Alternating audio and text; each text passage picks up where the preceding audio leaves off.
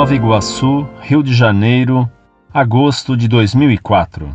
Eu entrei pelo site de vocês através de uma pesquisa sobre um determinado livro. Procuro o apócrifo do livro de Esdras. Há muitos anos eu havia conseguido uma cópia com alguns amigos meus, porém, infelizmente, acabei emprestando e nunca mais obtive notícias da mesma. A página que abri foi de uma pergunta que fizeram a respeito do Codex, o índex que a Igreja Católica instituiu para tirar de circulação os livros que iriam contra suas doutrinas. Achei a resposta que se seguia à pergunta de um encantamento e uma simpatia, entre aspas, que me levou a escrever estas palavras. Porém, gostaria só de expor minha pequena opinião, mas antes gostaria de saber onde posso achar este livro de Esdras. A última resposta que obtive foi que só existia um lugar onde eu poderia achar. Na Alemanha, este livro foi publicado na Bíblia até início do século passado.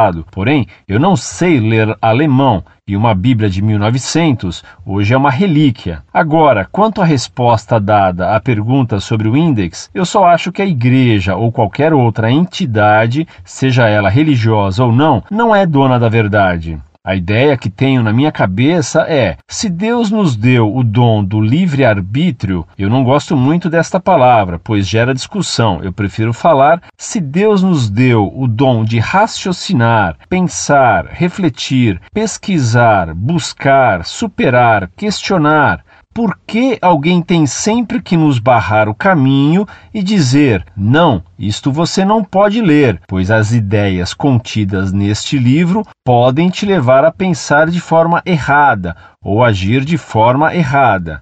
Deixem que nós tiremos nossas conclusões. Se quem está lendo estas palavras já teve contato com o livro que procuro, sabe por que estou falando isso. Eu amo a Igreja Católica, sou batizado, crismado, casado nela, porém não concordo como ela administra as coisas. Quem conhece a história sabe o quanto a instituição Igreja matou, atrasou a evolução técnico-científica da Terra. Eu fiquei abismado quando li no jornal há alguns anos que em 1994 1994, a igreja absolveu Galileu Galilei.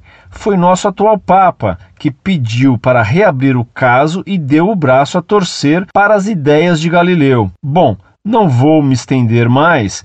Quem sabe a gente não volta a trocar algumas palavras. Muito prezado, salve Maria. Como você fez pós-graduação, creio que lhe será fácil entender o que vou lhe dizer.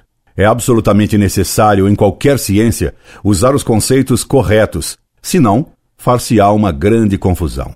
Ora, você fala de livre-arbítrio como a capacidade que teríamos de dom de raciocinar, pensar, refletir, pesquisar, buscar, superar, questionar. E livre-arbítrio não é isso e sim a capacidade que temos de escolher entre um bem maior e outro menor. O livre-arbítrio está mais relacionado com a nossa vontade livre do que com o nosso intelecto.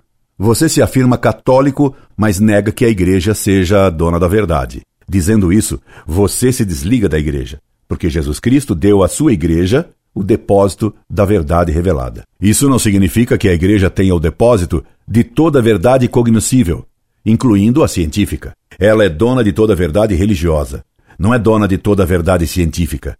Cristo deu à igreja as chaves do reino dos céus e não as chaves do reino das ciências naturais. Mas quando uma pseudo-descoberta da ciência se opõe à verdade revelada, a igreja tem todo o poder, o direito e o dever de condenar o que a ciência afirma contra a fé. Deus é o revelador das verdades religiosas e o criador de todas as coisas. Não pode haver, então, contradição no que ele diz na revelação e as leis que ele estabeleceu no mundo criado, leis que a ciência vai descobrindo pouco a pouco. Vejo, pelo que você diz, que você não conhece a fundo o caso Galileu. Recomendo-lhe que você leia o livro de Pietro Redondi, Galileu Herético, sobre o caso Galileu. Nele você verá que houve dois processos diferentes contra Galileu e que o processo astronômico só serviu para esconder um outro, bem mais sério, sobre a presença real de Cristo na hóstia consagrada, que Galileu indiretamente negava, ao afirmar que era impossível permanecerem os acidentes de uma substância sem que permanecesse também essa mesma substância. Veja o que defendia Galileu e a condenação de Galileu. Isso era negar a presença real de Cristo na Eucaristia, porque pela transubstanciação permanecem as aparências e acidentes de pão, mas é mudada toda a substância de pão no corpo, sangue, alma e divindade de Cristo.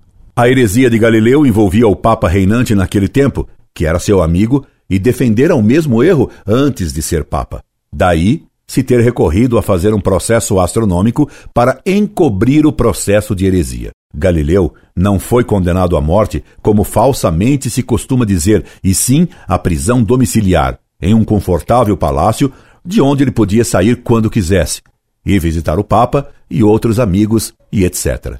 Ele morreu bem sossegado em sua cama.